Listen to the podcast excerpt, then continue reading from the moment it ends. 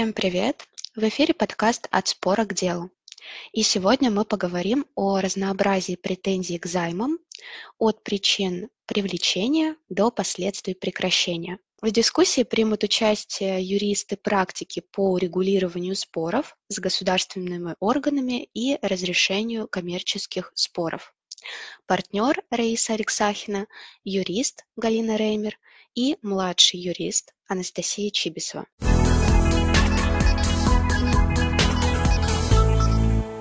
Мы сегодня переговорим о традиционных вопросах переквалификации займов а, в инвестиции. Безусловно, затронем интересные аспекты оспаривания экономической обоснованности привлечения займов – том числе поговорим о так называемых проблемах кассовых разрывов и когда мы на их покрытие привлекаем заемные средства, утихли ли боли и вопросы по этой тематике. Как я уже говорила, не только себестоимостью больная тема переквалификации займов, но и вопросы налогообложения у источников, тоже поговорим о новых делах.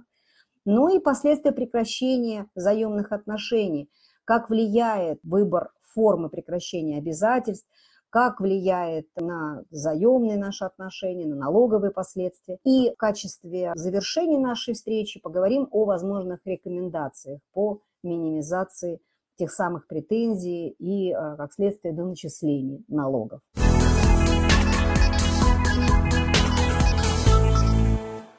Начнем мы с таких основ переквалификации займов в инвестиции. И интересно, что обычно все-таки мы говорим, к сожалению, о негативных делах в судебной практике, которые вот складывались на протяжении последних нескольких лет. И в судебной практике мы понимаем, что это такой вопрос достаточно тяжелый, с разным исходом, конечно, но налоговые органы зачастую негативно все-таки воспринимают займы, которые выдаются на долгий срок, которые, может быть, неоднократно пролонгируются, где они происходят происходит погашение при первом наступившем сроке погашения данных займов. Но интересно, что дело Випойл, которое э, вот у нас полгода назад вышло, стало таким положительным моментом в данной судебной практике. Делом методичка, я бы так сказала, поскольку здесь прям очень хорошо суд расписал, чем же все-таки отличаются у нас заемные отношения от э, инвестиционных отношений. И что путать их и смешивать – это неправильно. Интересно это дело и тем, что ситуация в Випойле, в принципе, не такая уж и простая. Тут э, были и уступка займа лицу, который контролировал одновременно как должника, так и первоначального взаимодавца. И долгий срок заемных отношений. Изначально заемный договор был подписан с 2008 года. После там многочисленных дополнительных соглашений устоявшаяся уже сумма задолженности образовалась с 2019 года. И срок погашения был установлен аж в 2028 году. А тем не менее, суд встал на сторону налогоплательщика. Почему же это произошло? Одно из ключевых событий, обстоятельств, которые суд учел, это частичное погашение займа. А сумма общая займа была огромная, почти миллиард рублей. Из этого всего лишь 17 миллионов было перечислено, а, погашено заемщиком, и а также было зачтено 140 миллионов рублей. Но даже эту, в общем-то, в принципе, небольшую часть а, суд учел как доказательство того, что заемщик, в принципе, займ обслуживает. Также суд указал интересный очень момент по разделению инвестиционной деятельности от заемных отношений, что инвестиционной деятельностью являются только те отношения, при которых какие-то проценты, доход, дивиденды, они поставлены в зависимости от наличия у заемщика прибыли. То есть это какая-то нефиксированная величина. И также инвестиционная деятельность характеризуется тем, что взаимодавец по результатам своей инвестиционной деятельности получает права на какое-то новое имущество. При этом договор займа, о котором идет речь в данном деле, он был установлен на условиях срочности, возвратности, платности. Процентная ставка была фиксирована, хоть и изменялась в течение существования займа. И а, исходя из этого, суд э, сказал, что это заемные отношения. Также суд отметил, что заемные средства были использованы для нормальной хозяйственной деятельности. Сам по себе факт а, зачетов и переуступок не является доказательством злоупотреблений. И суд обратил внимание на то, что процентная ставка являлась близкой к рыночной. При этом тот факт, что в определенном периоде процентная ставка была ниже рыночной, который пытался использовать налоговый орган и подчеркнуть, что, в принципе, это свидетельствует о искусственности отношений заемных, суд трактовал в пользу налогоплательщика как подтверждение того, что для налогоплательщика такие заемные отношения были выгодны, поскольку ставка по данному займу была ниже средневзвешенной ставки согласно данным Центрального банка. Также налогоплательщик представил прогноз и расчет, который подтверждал возможность погашения им займа, что тоже было учтено судом. На контрасте те отрицательные дела, вот, которые мы тоже привели, они фиксируются ровно противоположными доводами. На что обращали внимание суды, на что обращали внимание налоговые органы, почему они переквалифицировали отношения. Они обращали внимание, когда заемные отношения совсем не обслуживались, то есть не было уплаты ни процентов, ни возврата, пусть даже частичного, какого-то основного долга.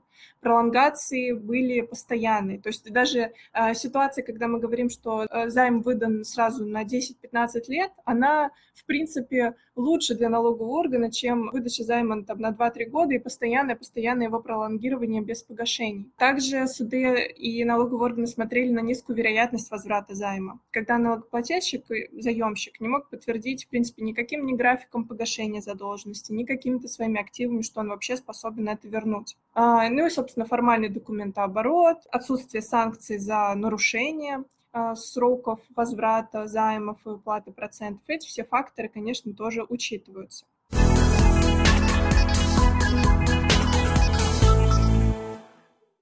Вторая тема, которую мы хотели с вами проговорить, и тоже о которой часто обсуждаем с нашими уважаемыми клиентами, это возможные применения подхода о переквалификации для цели налоговых, налогообложения, для иных целей. В первую очередь для административной, то есть для привлечения к административной ответственности уже за нарушение валютного законодательства.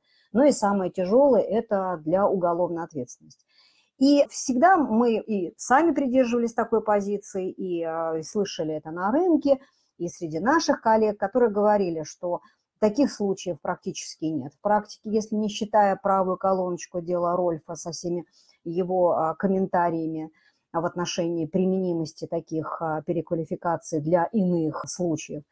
Но самое главное, разговор шел о том, что нельзя брать полностью аргументацию, которую использовал налоговый орган для налоговых целей, и применять ее для уголовной или административной ответственности за нарушение валютного законодательства, потому что это разные сферы правового регулирования, потому что составы отличные друг от друга, и даже несмотря на то, что Например, для валютных целей у нас орган валютного контроля сейчас является налоговый орган, даже несмотря на это, вот не, не подлежит такому применению. Мы, э, честно говоря, всегда относились более осторожно к таким однозначным высказываниям, мы всегда обращали внимание, что надо смотреть на ту переквалификацию, которую делает тот или иной госорган. То есть если мы сейчас говорим о переквалификации займов, для, например, для цели налогообложения, надо смотреть, что в основе закладывает налоговый орган, какую правовую позицию. Почему? Потому что по-хорошему правовая позиция может быть использована и для иных целей. Если в основе закладки идет, например, утверждение о фиктивности, о мнимости операций, и о документах, которые не отражают суть этих операций. И, конечно, с учетом, здесь вот я 15 раз оговорюсь, с учетом конкретного состава правонарушения, который установлен и административным кодексом, а, кодексом об административных правонарушениях, и, безусловно, состава преступлений, предусмотренным Уголовным кодексом, с учетом установления всех четырех элементов, можно говорить или можно предположить о возможных так или иначе рисках. Но, тем не менее, когда вопрос возникает, нам предъявили претензии для цели налогообложения, можно же, может ли тот же самый подход использован быть для валютных законодательств? Наш ответ потенциально да. И, к сожалению, вопрос о потенциальности у нас теперь перерос и в практическую плоскость, и мы просто хотели напомнить, я думаю, что вы все э, знаете об этих делах, они были на слуху и освещались здорово в средствах массовой информации. Это, безусловно, дело Лота. Но сейчас прошло две инстанции, где, а, собственно, например, суды, анализируя фактические отношения, по-хорошему использовали где-то аргументы, которые применимы а, для налоговых целей. Аргументы, свидетельствующие о том, что фактически операции, которые были оформлены документами для валютного контроля, они не выдержали критику с точки зрения обоснования действительных этих операций. И, как следствие, была, компания была привлечена к административной ответственности по статье 15.25. Ситуация с ТИСом Лоджистика, посмотрите, тоже интересно. Она интересна тем, что там, в отличие от лота, не роялти, а, то есть не пассивные как бы, доходы и расходы, речь шла об аренде и аренде контейнеров, и шла о том, что фактически операции не было. То есть а, где-то уже и речь идет о мнимых операциях. И в результате анализа, собственно, всех этих операций тоже пришли к выводу, что, несмотря на то, что сами документы, они были оформлены и подписаны надлежащим образом, а, надлежащими должностными лицами, но поскольку они не отражали и не подтверждали фактически совершенных операций, то это свидетельствует о том, что были допущены валютные нарушения валютного законодательства. В отношении уголовных вещей, кроме Рольфа, есть еще одно дело, но здесь надо справедливости ради сказать, мы очень внимательно мониторим ситуацию, в том числе с, угол... с возможностью привлечения к уголовной ответственности именно в результате таких переквалификаций. Справедливости ради надо сказать, что такой практики нет. Мы надеемся, что это э, единичные действительно громкие случаи. Но вот с административной ответственностью мы бы поаккуратнее относились и призываем, собственно, смотреть э, за текущей практикой. И вывод какой? Конечно, никакой преюдиции. Никакой преюдиции, если речь идет о налоговой переквалификации, то есть для цели налогообложения. Но еще раз э, напоминаю, что юридическую основу для возможного анализа на предмет, есть ли нарушение валютного законодательства – Здесь бы мы на эту историю, историю посмотрели бы более внимательно, то есть для валютных целей. И если для налоговых такая переквалификация была установлена, особенно вступившим в законную силу решением налоговых органов и подтверждена арбитражными судами. Но мы немножко поговорили о валютных последствиях, просто напомнили о том, что не так все, что называется, разведено, и нельзя говорить о том, что не надо учитывать а, эти аспекты для различных целей. Теперь я предлагаю перейти к следующей теме. Это теме оспаривания экономической обоснованности привлечения займов. И здесь мы для вашего удобства привели сразу три дела. Они все на одну тему, именно оспаривания экономической обоснованности, но демонстрируют разные подходы, что называется, как мы говорим, разные главные буллет-поинты или точки, триггеры, по-разному их называют, которые стали поводом для переквалификации займов и, как следствие, исключения состава затрат. Не хотели говорить об этом деле, а, потому что о нем, мне кажется, только ленивый говорил, это Continental Tires дело. Но не вдаваясь в подробности, мне кажется, все мы его знаем, об этом, мне кажется, много уже говорили, но что хотелось бы сказать. Исключение состава затрат э, процентов и, как следствие, пере... возможная переквалификация этих процентов по займам по причине кассовых разрывов, то есть когда мы берем займы на покрытие кассовых разрывов в то время, когда мы могли использовать гражданско-правовые механизмы с нашими контрагентами, а именно там,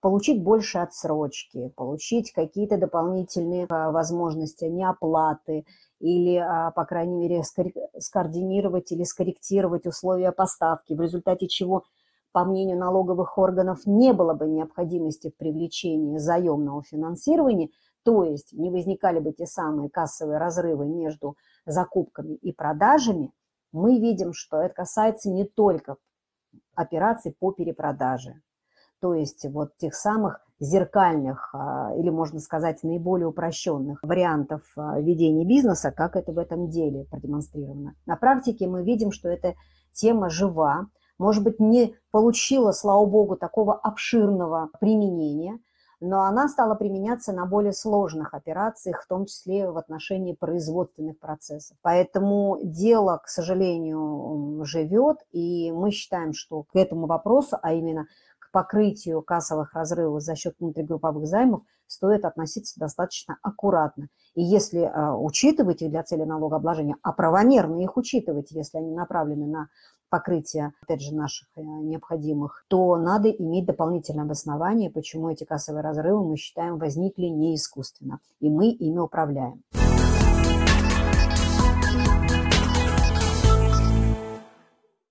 Следующее дело также не новое, но оно важное и актуальное по сей день. Здесь рассматривается проблема необоснованное увеличение цены, и так же, как и в первом деле, суды и налоговый орган очень тщательно подходят к анализу взаимоотношений между контрагентами, и сейчас я э, расскажу об этом деле, чтобы посмотреть на примере. Общество закупало фармацевтические субстанции, которые изготавливались в Индии, но закупало оно через э, взаимозависимых посредников, которые были зарегистрированы в офшорных зонах. В результате проведенных мероприятий налогового контроля на основании транспортных э, документов, инвойсов и других погрузочных э, документов был сделан вывод, и было увидено налоговыми органами, что фактически груз транспортируется напрямую из Индии в Иркутск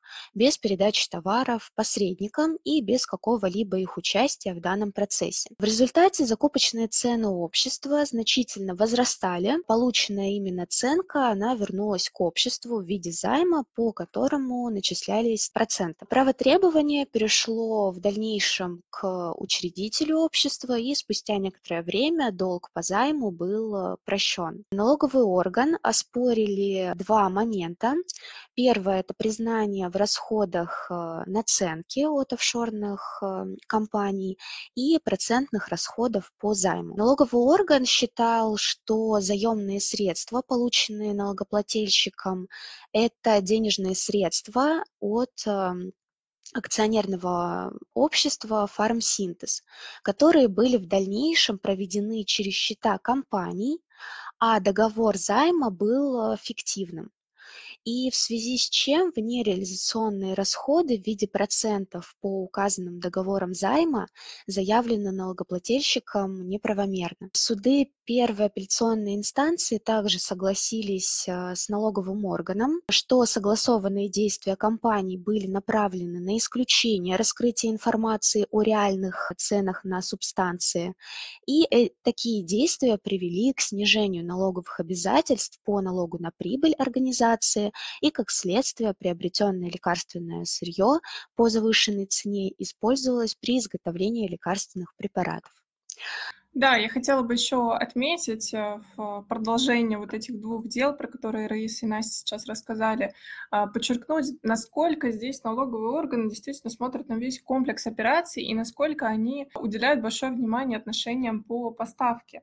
И причем мы видим, что как во втором случае, особенно, да, когда у нас налоговые органы уже говорят, что цена по договорам поставки была завышена, так и в первом случае, когда они говорят про отсрочки, тоже про существенные условия, важные условия условия сделки, они, по сути, оценивают вот эти условия внутригрупповых сделок. Третье дело, которое мы сейчас э, расскажем, оно уже касается не поставки, но тоже такого комплексного подхода к оценке отношений, поскольку здесь налоговый орган посмотрел не только на взаимоотношения с взаимозависимыми лицами, но также и взаимоотношения с независимым банком. Здесь было два эпизода, и по первому эпизоду внутригрупповых займов, в которых общество выступало заемщиком, я подробно останавливаюсь останавливаться не буду, поскольку претензии достаточно стандартные. Это не погашение займа, пролонгация, случаи, когда налоговый орган считал, что общество могло погасить займ, оно его не погашало, это присоединение процентов к основной сумме долга, это такие пороки документа оборота и а, документального подтверждения. Но интересен второй больше аспект, который касается получения кредита от независимого банка, но выдачи симметричных займов аффилированным иностранным организациям под более низкий процент.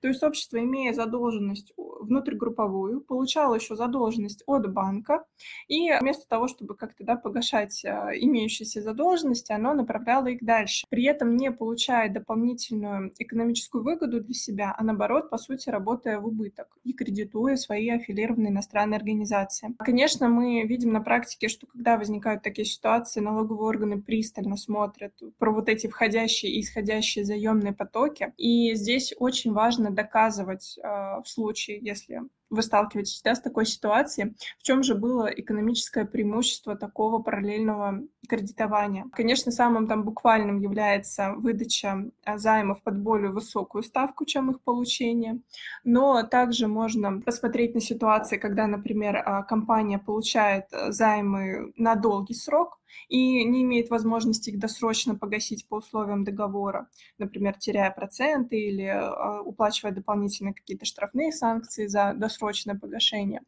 но а, обладает на какой-то период времени свободными денежными средствами, и здесь очень важно доказать налоговому органу, почему было более выгодно направить а, средства на выдачу симметричных займов, чем направить их в погашение существующей задолженности.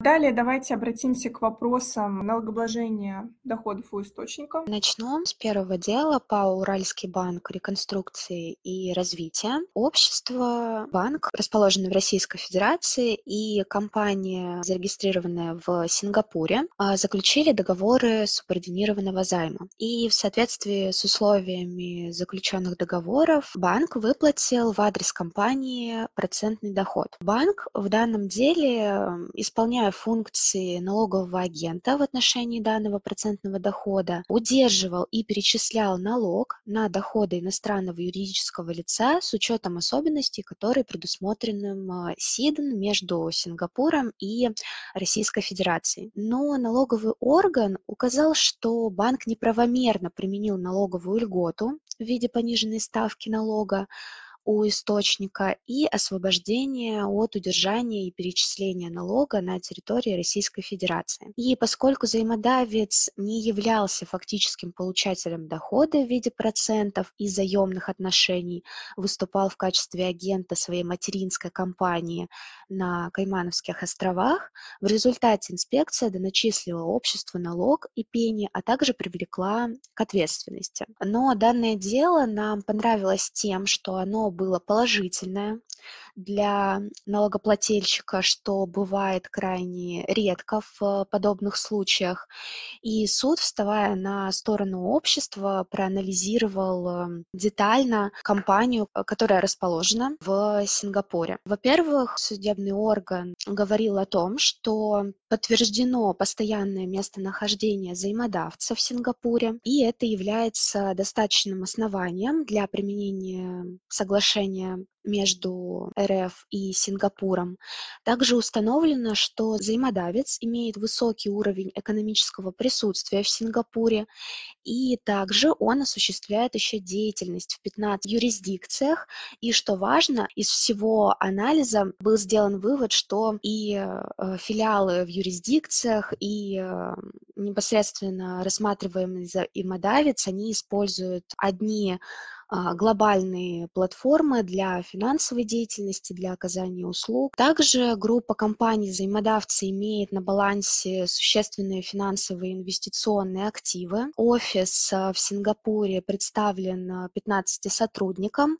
Договоры займа были заключены взаимодавцем от его имени без указания на то, что он выступает в качестве агента своей материнской компании, что тоже немаловажно и на что ссылался налоговый орган противовес. Доходы от сделки с обществом составили относительно небольшую часть доходов группы компаний взаимодавца, платежи в адрес материнской компании являлись э, уже вознаграждением за оказанные консультационные услуги, а не перечисление процентного дохода, и, соответственно, они не могут быть признаны транзитными. Э, есть основания, что эта сделка действительно реальна.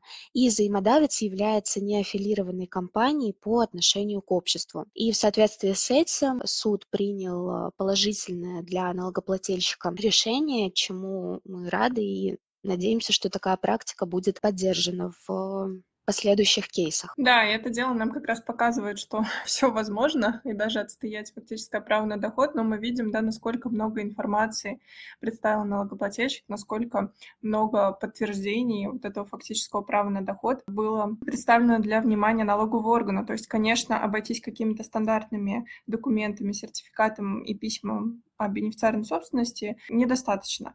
А, важно представить дополнительное подтверждение сабстанса, реальной деятельности, реального распоряжения доходом.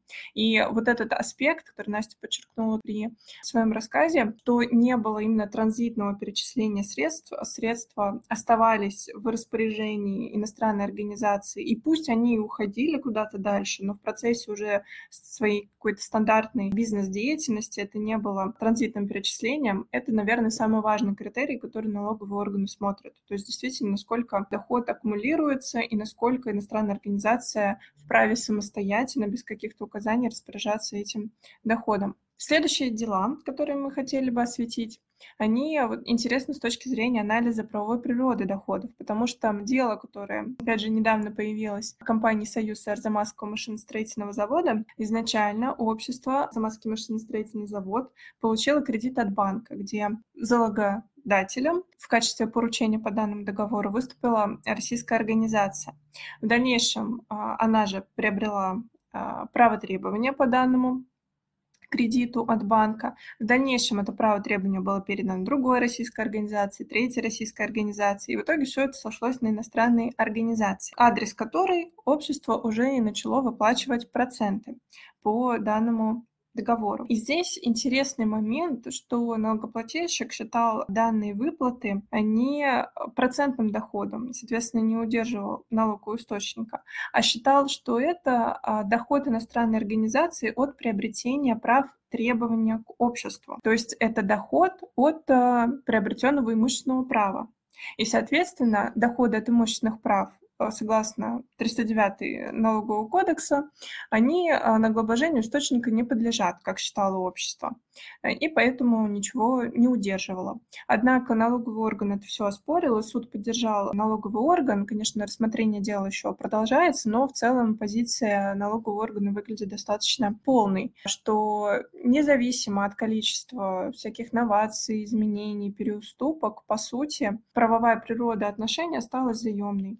И общество, выплачивая проценты, продолжало платить именно процентный доход по заемному договору. Соответственно, для иностранной организации это тоже является доходом в виде процента. Следующий кейс компании «Высочайший» касается тоже определенной квалификации процентных доходов. Здесь мы видим, что у компании высочайшей было, ну, по сути, такое немножко кольцевое движение средств, да, то есть сначала они выплачивали дивиденды в адрес кипрской компании. В дальнейшем кипрская компания перечисляла российской компании проценты по заемным договорам. И когда изначально налогоплательщики обратились в инспекцию, сначала было заявлено а, фактическое право на доход кипрской компании, и была, было заявлено заявлено применение пониженной ставки по Сидну с Кипром, но налоговый орган отказал в признании фактического права на доход кипрской компании, посчитав ее не обладающей достаточным сабстансом.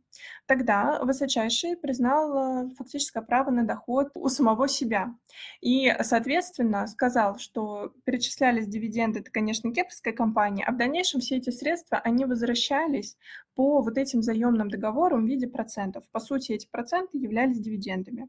Ну, то есть ситуация, как обычно делает налоговый орган, только сделал сам налогоплательщик, переквалифицировал а, все это наоборот. Но здесь инспекция не согласилась, и суд поддержал инспекцию, что такая переквалификация, сделанная самим налогоплательщиком, процентного дохода в дивиденды является необоснованной. Здесь э, суд как раз тоже обратился к разнице между заемными и инвестиционными отношениями, которые мы в том числе с чего начали наш сегодняшний разговор с дела Випойл, и э, сказал, что это разные отношения, соответственно, нельзя сказать, что высочайший получил эти дивиденды назад. Здесь было вот кольцо движения денежных средств здесь замкнулось. Поэтому налог у источника остался. И следующее дело, на которое мы хотели обратить внимание, интересно с точки зрения того, насколько важно взаимодействовать с контрагентами, насколько важно в том числе представлять какую-то информацию в рамках предпроверки своих контрагентов, поскольку здесь иностранная компания Netcore, она выступает ответчиком по данному гражданско-правовому спору, по которому обратился банк, российский, выступающий в качестве истца, и а, просил взыскать с компании Netcore денежные средства, которые Netcore необоснованно сейчас э, владеет. Как образовалось вот это необоснованное владение компании Netcore денежными средствами, которые являются предметом спора? Компания Netcore выдавала э, заем обществу, общество по нему платило проценты. С данного процентного дохода общество удерживало сначала налог по пониженной ставке, но потом налоговый орган в рамках предпроверки э, запрашивал какую-то информацию у общества, как у налогового агента, выпустил какое-то уведомление, которое упоминается в судебном кейсе, и уже на основании этого уведомления и результатов видимо, предпроверки и общения с налоговым органом, налоговый агент самостоятельно доплатил из собственных средств налогового источника по повышенной ставке 20%. И в дальнейшем э, соответственно, пошел к компании Netcore, поскольку удержать налоговый источник следовало с доходов Netcore, а Netcore уже получил э, полный объем процентного дохода за вычетом пониженной ставки, а не стандартной ставки. И здесь суд стал на сторону истца и посчитал, что действительно правомерно Неткор должен вернуть эту разницу.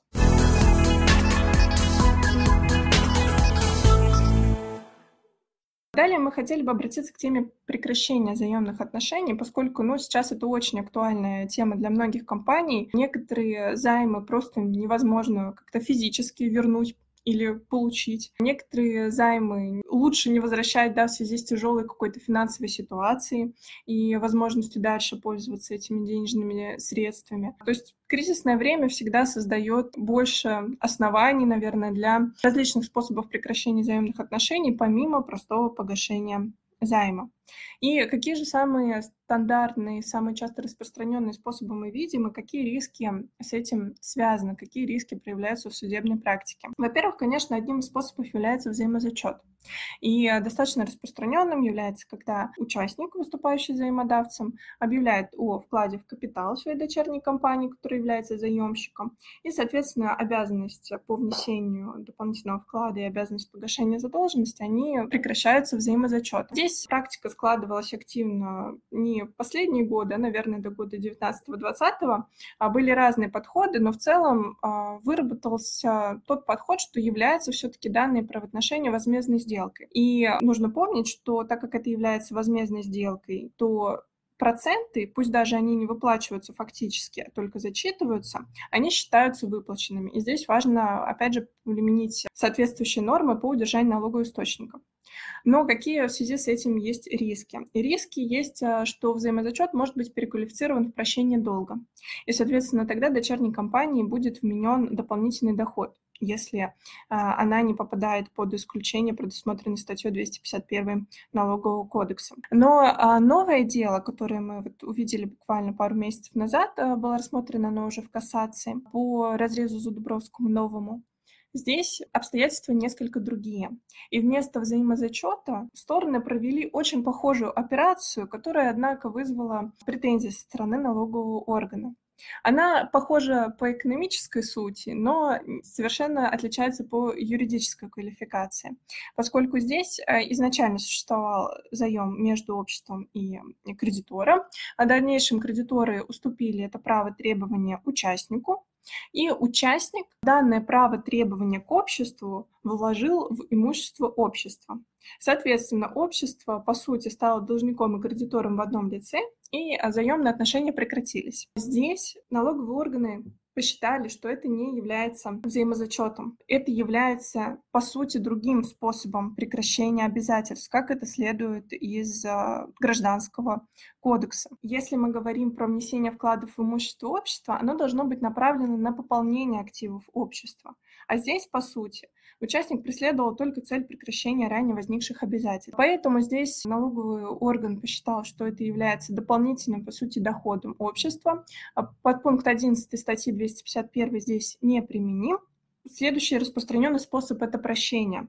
И здесь а, мы должны помнить про нашу стандартную норму подпункта 11 пункта 1 статьи 251, на которую, да, в том числе пытался ссылаться и э, налогоплательщик из прошлого кейса. Данная норма, она точно не применяется к процентам, поскольку мы здесь, по сути, когда прощается долг, проценты, они, по сути, ранее а, переданы в качестве имущества точно не были. А, и, соответственно, прощенный процент является доходом. Но при этом и к обложению самого тела долга, то есть, по сути, заемных средств, которые ранее были переданы участникам дочерней организации, теперь прощены. Здесь тоже есть разные подходы в практике, и на следующем слайде мы приведем тоже несколько примеров данных кейсов. И самое главное, что в случае, если были какие-то переуступки, были реструктуризации группы, за, э, заемные средства сначала были выданы одним лицом, потом а, переуступлены участнику, и участник уже простил, а, то риски здесь существенно, существенно повышаются. И также хотели напомнить, что в 2022 году действовала специальная льгота по прощению, которая распространялась в том числе и на тело долга, и на проценты по прощению займов от иностранных взаимодавцев задолженности процентам, которые возникли до 1 марта 2022 года. И надо сказать, что сейчас тоже ходят э, определенные разговоры о том, что, может быть, данная льгота будет продлена на дальнейшие периоды, но пока дальше разговоров дело не идет.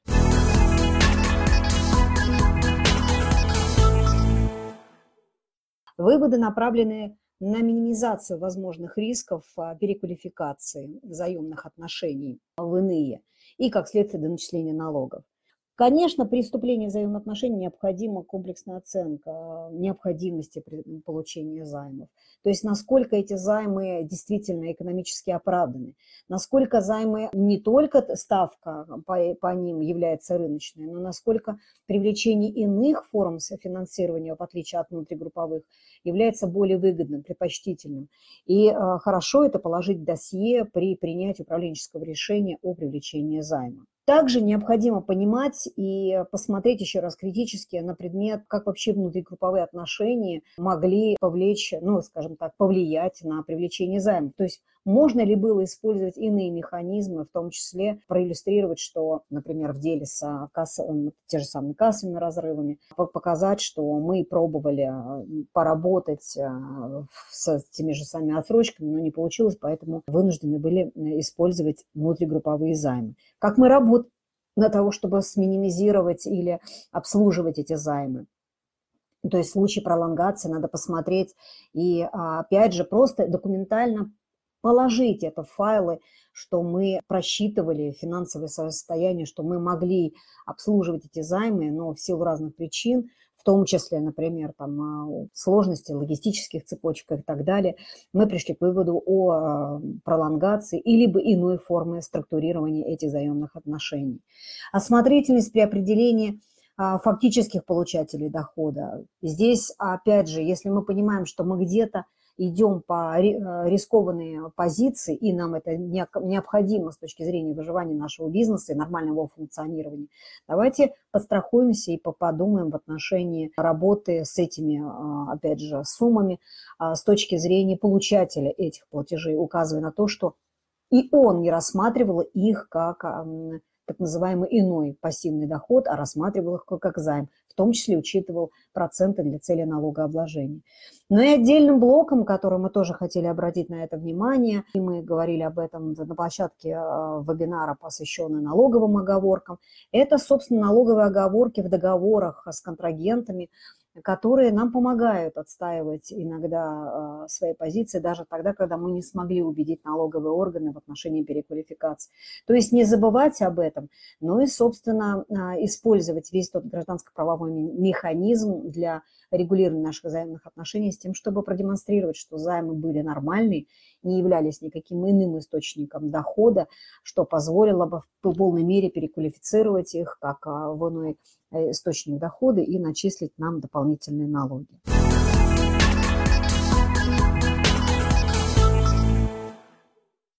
Это все, о чем мы хотели поговорить сегодня. Подписывайтесь на подкаст «От спора к делу» в Apple Podcast, Яндекс Музыки и Podster FM. Ставьте оценки и комментарии, слушайте наши предыдущие выпуски. До новых встреч в эфире. Всем пока!